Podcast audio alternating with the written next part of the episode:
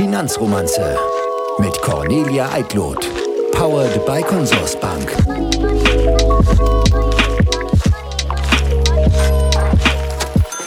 Hallo und ganz herzlich willkommen zurück zu eurem Lieblingsfinanzpodcast. Oder was nicht ist, kann ja noch werden. Willkommen zur zweiten Staffel der Finanzromanze. Ich freue mich sehr, dass ihr wieder mit dabei seid oder vielleicht auch neu mit dabei seid, dem Podcast mal eine Chance gibt und äh, eure Finanzen ähm, mal wieder aufpolieren wollt. Vielleicht sollte ich mich an der Stelle auch noch mal kurz vorstellen für alle, die neu dabei sind. Mein Name ist Cornelia Eitlaut, nennt mich gerne Conny. Ich bin Finanzjournalistin und das tatsächlich jetzt schon ein paar Jährchen. Ähm, ich habe lange Zeit beim Aktionär verbracht, bin jetzt mittlerweile Börsenkorrespondentin für den Weltnachrichtensender, mache viel mit Wall Street Online und hier und da kleinere und größere Projekte und seit über einem Jahr mittlerweile auch schon gemeinsam mit Run und der Consorsbank diesen wunderbaren kleinen Podcast, mit dem wir jetzt in eine neue Staffel starten. Ähm, was gibt's Neues, ähm, was den Podcast angeht? Eigentlich auch gar nicht so viel. Es wird jetzt ein reines Talkformat. Das finde ich ähm, für mich persönlich sehr angenehm, weil ich da neue, interessante Leute kennenlerne und nicht die ganze Arbeit bei mir liegt. ähm, ansonsten bei mir privat gibt es eigentlich gar nicht viel Neues. Ich hatte einen sehr entspannten Sommer. Ich bin gesund und munter, obwohl sich gerade eine kleine Erkältung andeutet. Und eigentlich alles ganz entspannt. Letzte Woche habe ich ähm, zum ersten Mal in meinem Leben Lotto gespielt. Das war vielleicht mal so die einzige Premiere, die ich so in den letzten Wochen hatte. Ähm, und zwar direkt nach meiner Börsenschicht, direkt vor der Börse Lotto gespielt. Ich habe nicht gewonnen, so viel kann ich euch gleich schon mal vorweg sagen. Ich werde also noch ein paar äh, Jahre lang Podcasts machen müssen. Wie ist es dazu gekommen? Es war, das war eine sehr bizarre Situation. Ich bin mit einer Kollegin äh, an der Börse den Gang lang gelaufen und dann trifft sie einen Kollegen und meint so: Ach, hi, ihr, ähm, du hast doch im Lotto gewonnen. Herzlichen Glückwunsch. Das war dem natürlich extrem unangenehm. Also, naja, ja, kann ja so ein bisschen. So, ach ja, super, toll, wie viel denn? Ja, nicht, nicht, nicht viel. Wir sind ja auch so eine Tippgemeinschaft. Äh, also, es war dem Börsenhändler extrem unangenehm, über das Thema zu sprechen. Und dann habe ich so laut gesagt vor mich hin, ach, Lotto spielen könnte ich ja auch mal wieder. Und genau in dem Moment ist wirklich, ohne Mist, Mick Knauf, den ihr aus der letzten äh, Folge der letzten Staffel kennt, an mir, an mir vorbeigeschwebt und hat gesagt, ja, Conny, spiel, spiel Lotto. Euro-Jackpot, 6 aus 49, ich mach das. Und weg war. Also das ist doch, also das ist doch eindeutig ein Zeichen, was, was man wahrnehmen musste, oder? Okay, es hat nichts gebracht, aber das war wirklich mein, äh, so mein äh, Zeichen. Jetzt, jetzt spielst du mal Lotto. War natürlich ähm, ja auch eine sehr interessante äh, Situation, weil ich bin dann sehr entschlossen in den Lottoladen rein, habe mir die Zettel gekrallt und ja, dann wusste ich nicht so richtig, was ich eigentlich damit machen soll. Also das Prinzip ist schon klar, sechs Kästchen, kein Problem. Aber wer schon mal so einen Lottozettel angeschaut hat, der weiß, da ist relativ viel los. Ähm, da hat man sehr viele Zusatzoptionen und ähm, lange Rede, kurzer Sinn. Ich musste mir tatsächlich erklären lassen, wie das funktioniert. Äh, schlussendlich hat mich der Spaß dann knapp 30 Euro gekostet, wo ich echt geschluckt habe. Und dann habe ich mich gefragt, ob die Leute, die die Lotto spielen, so einmal in der Woche vielleicht auch diejenigen sind, die sagen, oh Gott, ich würde aber mein Geld niemals in Aktien anlegen oder an die Börse gehen, weil das ist ja echt Glücksspiel, das ist ja Zocken. Und wenn man das sich jetzt mal hochrechnet, äh, knapp 30 Euro in der Woche für äh, ein, zwei Lottoscheine, also das waren dann jeweils vier Kästchen, das ist ja jetzt wirklich nicht viel. Man muss ja auch statistisch irgendeine reelle Chance sich da erarbeiten. Dann hat man da mal eben 120 Euro für Lottoscheine im Monat ausgegeben. Also da wüsste ich ja schon äh, bessere Alternativen, wie man da am Finanzmarkt äh, sein Geld investieren kann, auf vernünftige Art und Weise und mit einer reellen Chance, das Geld zu vermehren. Zwei Disclaimer an der Stelle. Glücksspiel kann süchtig machen, das wisst ihr alle. Alle Infos unter zga.de oder so. Und alle Gewinne oder alles Geld, was man am, am Kapitalmarkt investiert, kann natürlich am Ende auch futsch sein. Das nochmal der Disclaimer auch für diese zweite Staffel der Finanzromanze. Ihr müsst immer alle Entscheidungen ähm, aus eigener Überzeugung treffen, eigene Recherchen ähm, nochmal anstellen.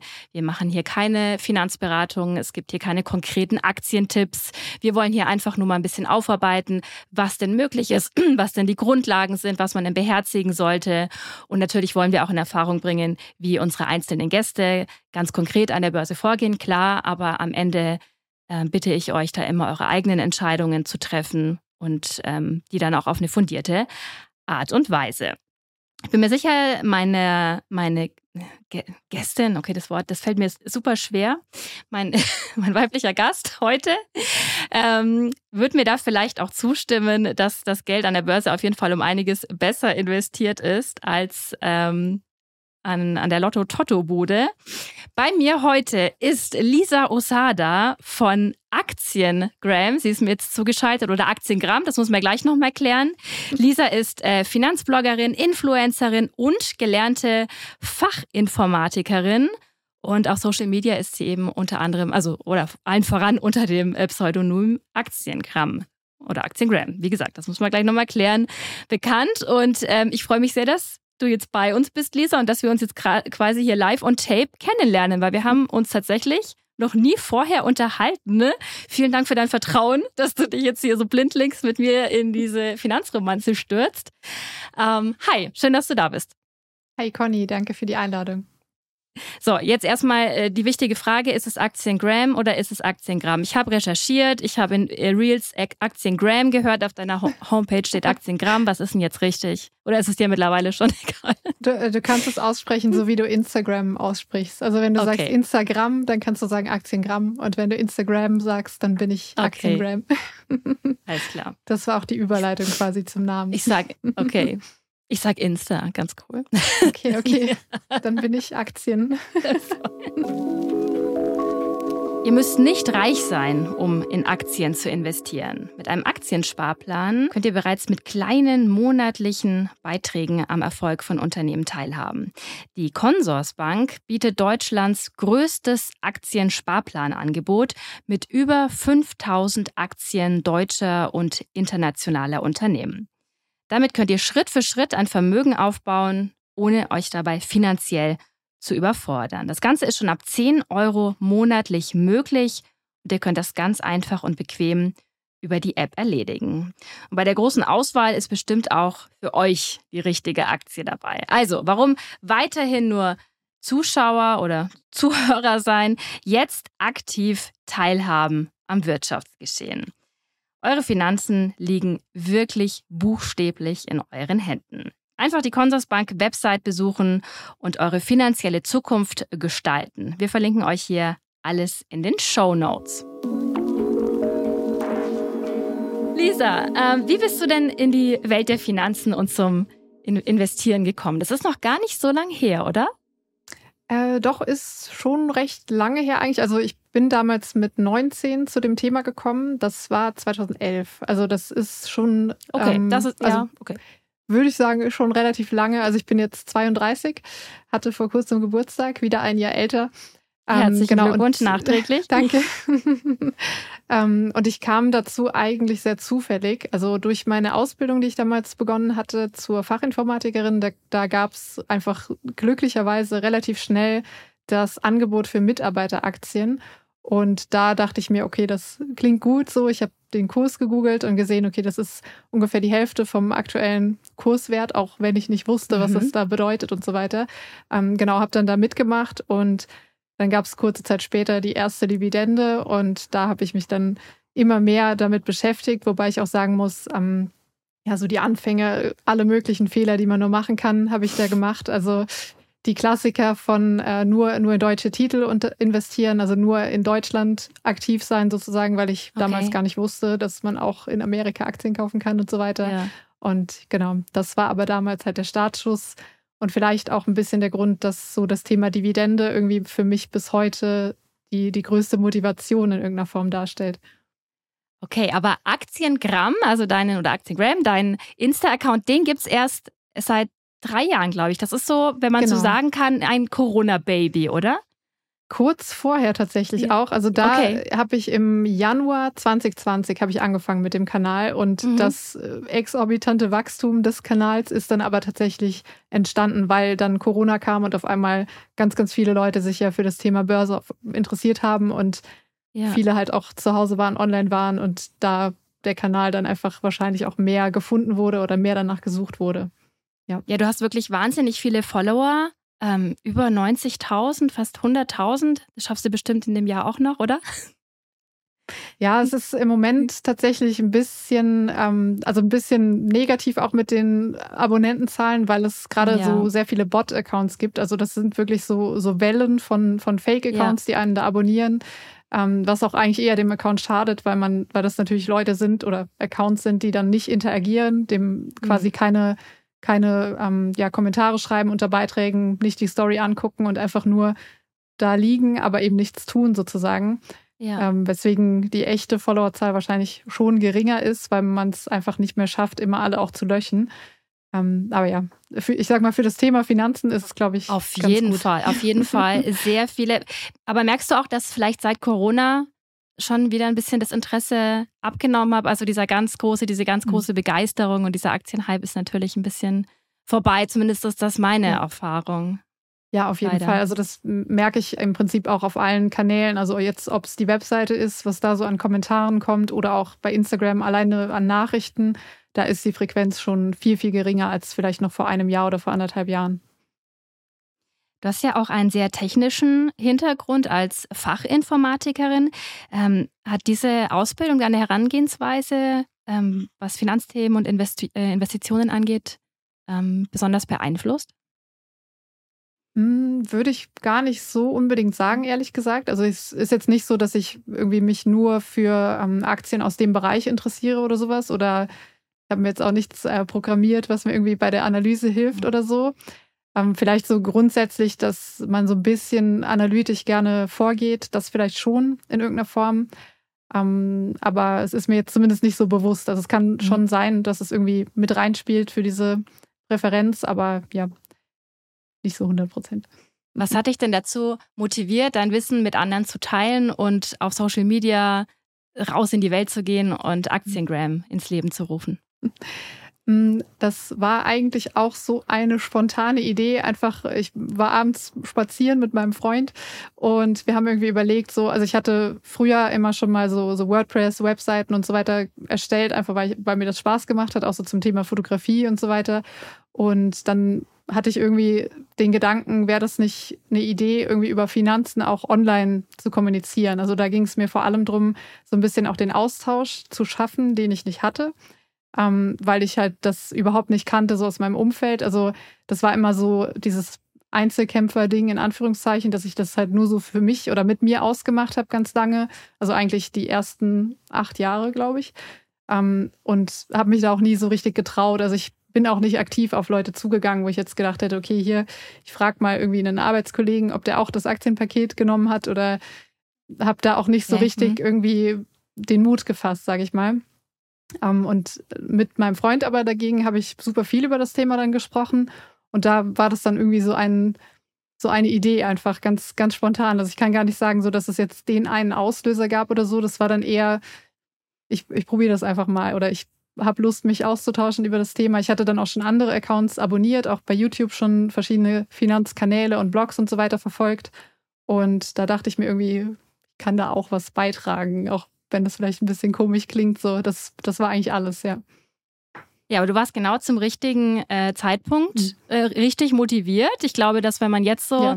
da nochmal reinkommen will, ne, dass der, ähm, der Zug gewissermaßen abgefahren ist. Es gibt ja wirklich so viele Finanzinfluencerinnen und Influencer und dass es überhaupt eine Bezeichnung dafür gibt, ist ja eigentlich auch schon sensationell. Mhm.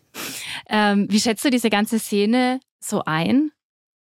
Bist du dir, wie, wie mhm. schätzt du deine eigene Verantwortung ein? Auf jeden Fall sehr, sehr hoch. Also ich, ähm, ich versuche auch wirklich immer die Hinweise überall zu platzieren. Keine Anlageberatung, es ist äh, eu euer Geld, eure Verantwortung, so nach dem mhm. Motto. Also ich mache jetzt auch nicht irgendwie konkret Empfehlungen oder sowas, sondern ich berichte über meinen Weg und ich bin mir auch bewusst, dass, ähm, ja, dass Leute vielleicht auch blind auf irgendwas vertrauen, was jetzt vielleicht einem Blogger, weil er einem sympathisch ist, ja, erzählt. Und ähm, da versuche ich darauf zu achten, dass ich das immer herausstelle, dass ich nicht, ich sage mal, von mir behaupte, ich weiß jetzt, welche Aktien nächstes Jahr gut laufen, weil das wäre einfach unseriös. Mm, und ich sehe das ganze Thema, also das große Thema Finanzblogger oder Finfluencer ähm, gemischt. Also auf der einen Seite ist es eine super Entwicklung, dass so viele junge Leute über das Thema sprechen und auch erreicht werden über so Plattformen wie eben Instagram oder sogar auch bei TikTok jetzt heutzutage. Ähm, auf der anderen Seite ist es aber halt auch sehr, ja, man muss sich immer fragen, was ist der Hintergedanke? Ne? Die Person, die das produziert oder die die Inhalte macht, geht es da um primär um das Thema Finanzen an die Leute zu bringen, sage ich mal, oder geht es halt um Geld verdienen, weil es sehr lukrativ ist? Das ist halt immer so ein bisschen die hm. Abwägung, mhm. wo man dann für sich als Konsument oder als Nutzer das so ein bisschen herausfinden muss eigentlich. Ja, oft gehen ja auch äh, in den sozialen Medien schnell irgendwelche Meinungen und Tipps viral. Mhm. Wie filterst du da zwischen wirklich wertvollen Ratschlägen und riskanten äh, Anlagetipps aus? Mhm.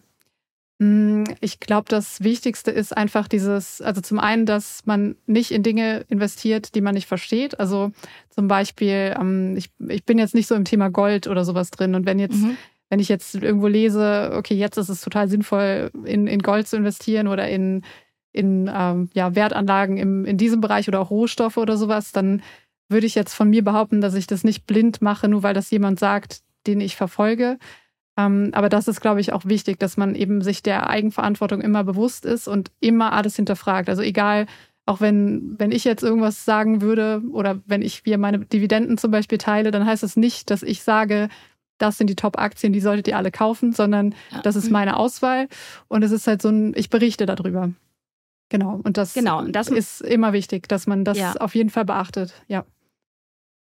Genau, das, das will ich an der Stelle, unterschreibe ich an der Stelle auch mhm. gleich mit. Ähm, ich selber gebe ja jetzt ja, bin da ja nochmal ganz, nochmal eine Instanz außen. Als, als Finanzjournalistin gebe ich ja nochmal äh, viel weniger konkretere Hinweise oder ähm, habe jetzt auch kein Depot. Also ich habe ein Depot, aber das zeige ich keinem.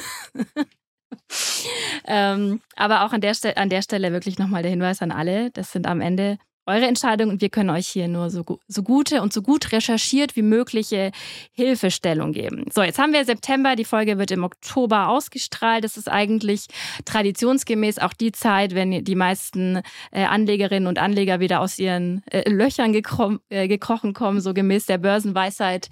Sell in May and go away, but remember to come back in September. September statistisch gesehen einer der schwächsten Börsenmonate.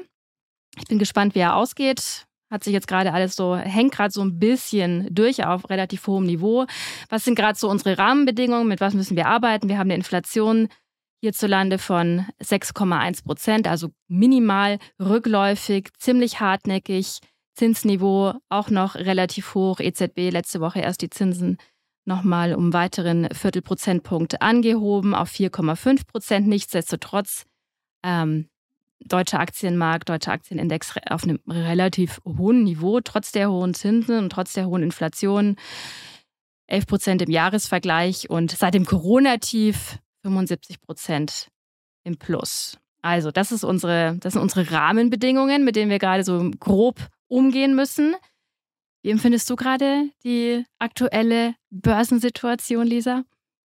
Eigentlich gerade tatsächlich etwas irrational. Also eigentlich mhm. würde ich sagen, es, es passt nicht ganz zusammen, gerade mit der Zinsentwicklung, dass die Zinsen steigen und der Aktienmarkt auch steigt. Das ist gerade für mich ein bisschen schwer einzuordnen, ehrlich gesagt. Also mhm. ich würde eigentlich erwarten, dass der Aktienmarkt, der breite Markt, sage ich mal, jetzt eher etwas nach unten gehen würde oder sollte.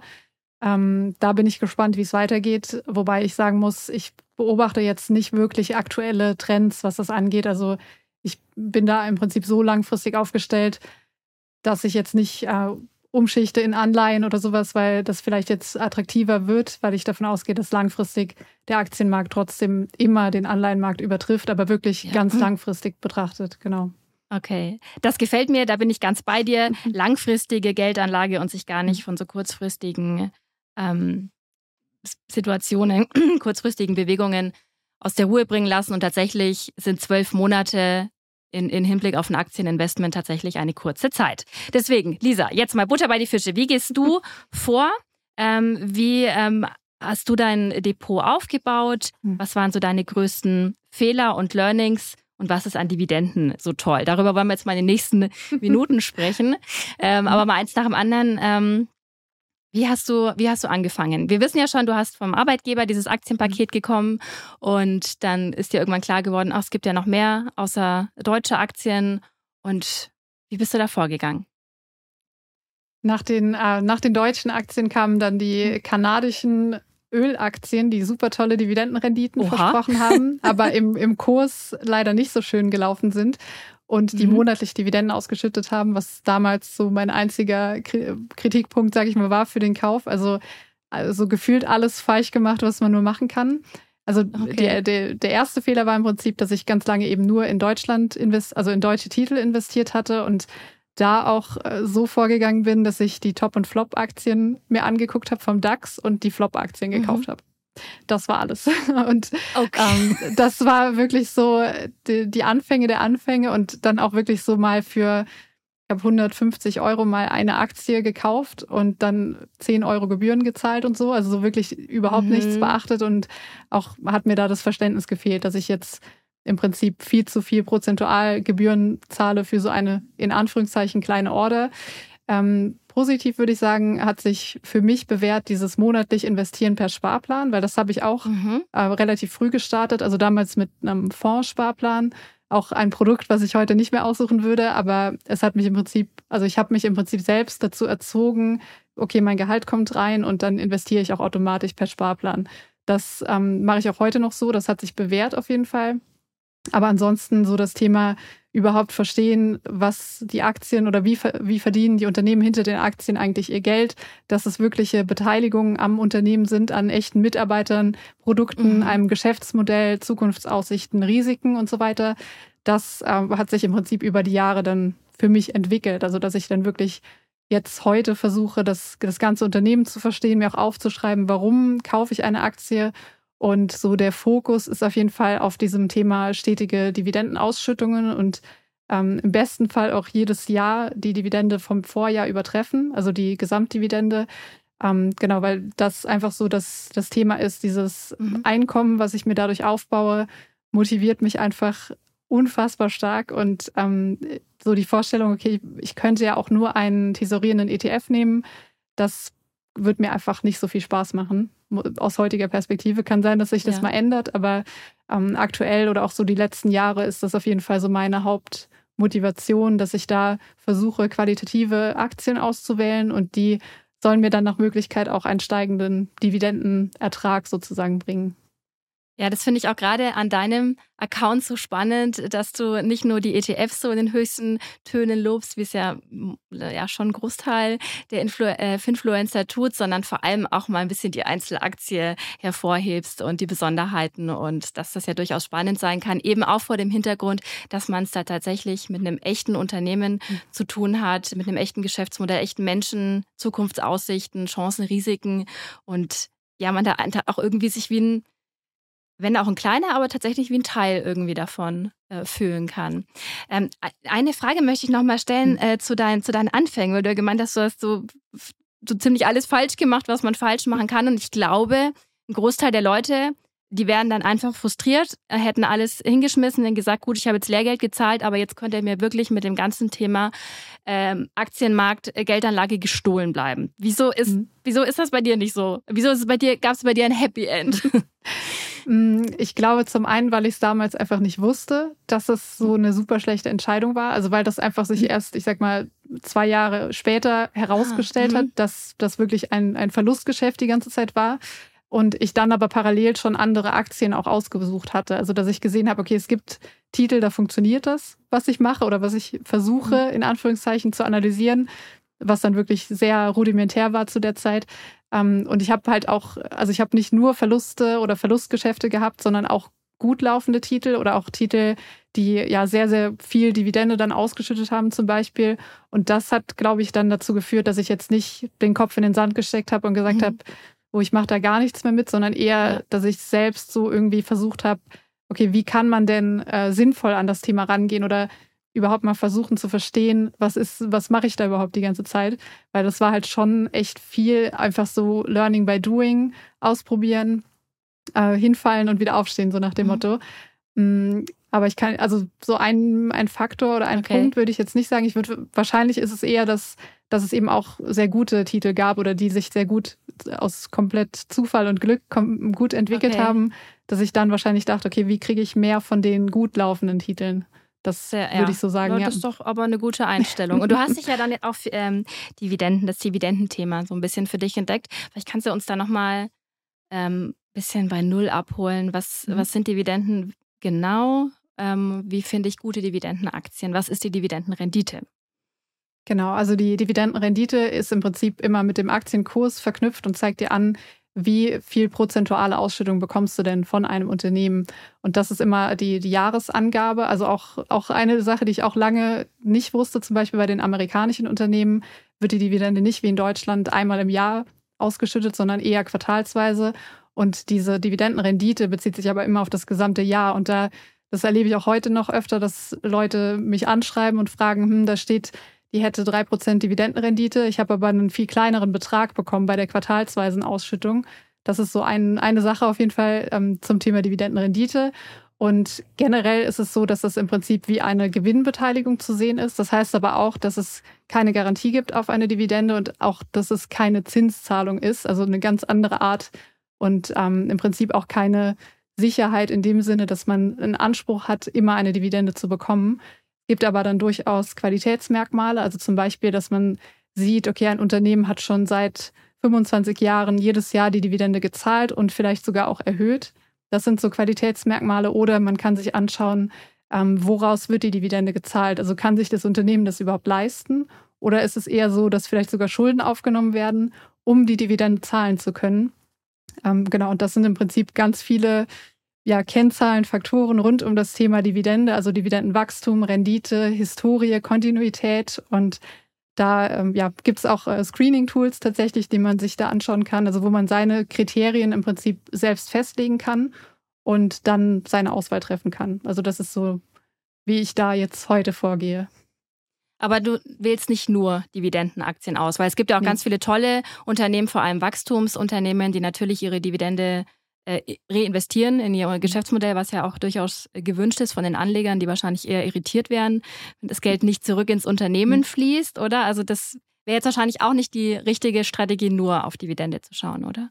Genau, also das ist bei mir auch so, dass ich auch durchaus Aktien habe, die jetzt keine Dividende ausschütten, wo ich aber denke, dass es trotzdem ein gutes Investment ist oder ich einfach denke, das Geschäftsmodell wird sehr gut sich entwickeln in den nächsten Jahren. Also es ist jetzt nicht so, dass ich äh, ja, strikte Regel habe, dass ich nur in Dividendentitel investiere, sondern im Prinzip beides abdecken will. Also ich habe zum Beispiel auch einen äh, einfach einen weltweit aufgestellten ETF, der aber tesorierend ist, also wo ich keine Ausschüttung bekomme, einfach für dieses ganz langfristige Denken nochmal, der dann im Prinzip im, im, besten Fall vielleicht irgendwann sogar vererbt wird an meine Kinder, wenn ich mal Kinder habe.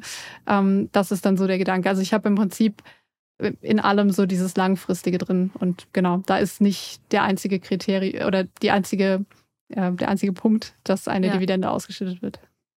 Genau, tesorierend in dem Zusammenhang äh, noch kurz erklärt bedeutet, dass man, äh, dass die Dividenden quasi reinvestiert werden und alles, alles immer wieder ins, ins Investment, in Investment fließt sozusagen.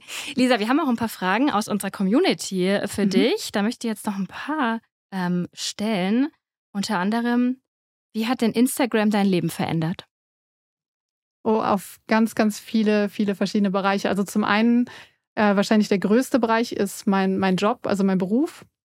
Ähm, da habe ich tatsächlich eigentlich auch durch den Kanal, also durch Aktiengramm und alles drumherum meinen heutigen Arbeitgeber kennengelernt, nämlich ein Portfolio-Tracking-Tool, wo ich jetzt arbeite. Das heißt Parkett. Ähm, und das hat sich im Prinzip daraus ergeben, weil ich das als Finanzbloggerin schon seit Anfang an so ein bisschen ja, begleitet habe, einfach die Entwicklung. Ich habe das selbst genutzt für meine Depots und kam dann so auch zu diesem, zu diesem Anbieter und hatte auch mit dem Gründer dann regelmäßig Austausch und irgendwann war das dann so, als dass er fragte, hast du nicht Lust, vielleicht bei uns anzufangen? Das würde super passen. Und so hat sich das dann zum Beispiel ergeben, ähm, was im Prinzip für mich bedeutet, dass ich ein, ein Arbeitsleben mir so aufbauen konnte, wie ich das wahrscheinlich vorher nie mehr hätte vorstellen können. Also, dass ich im Prinzip remote arbeiten kann, komplett und nicht mehr ins Büro wie vorher. Ähm, genau, also das, das ist, glaube ich, so die größte Änderung. Ähm, ja, das, das wäre, glaube ich, so der Haupt, Hauptpunkt. Und was man auch sagen muss, der, die ganzen Kontakte, die dadurch entstanden sind. Also, dass man hm. auf einmal so einen Christian Veröhl mal persönlich kennengelernt hat oder ähm, auch verschiedene Leute einfach aus der Finanzbranche, sage ich mal, auch, auch wir zum Beispiel, wir hätten sonst wahrscheinlich nie, wären nie irgendwie ja. in Kontakt gekommen. Ähm, und das ist auch so ein, ein Punkt, den ich daran so toll finde, dass man so dieses Netzwerk irgendwie entdecken kann und auf einmal ganz neue Möglichkeiten so bekommt. Das ist auch ziemlich, also finde ich mega, das macht richtig Spaß und oft sind es halt auch so Leute, wo ich dann selbst auch die, die Inhalte mega gut finde, verfolge, die Podcasts höre und dann ja, dann trifft man sich auf einmal so persönlich irgendwo. Das ist ja. schon, macht schon Spaß, ja.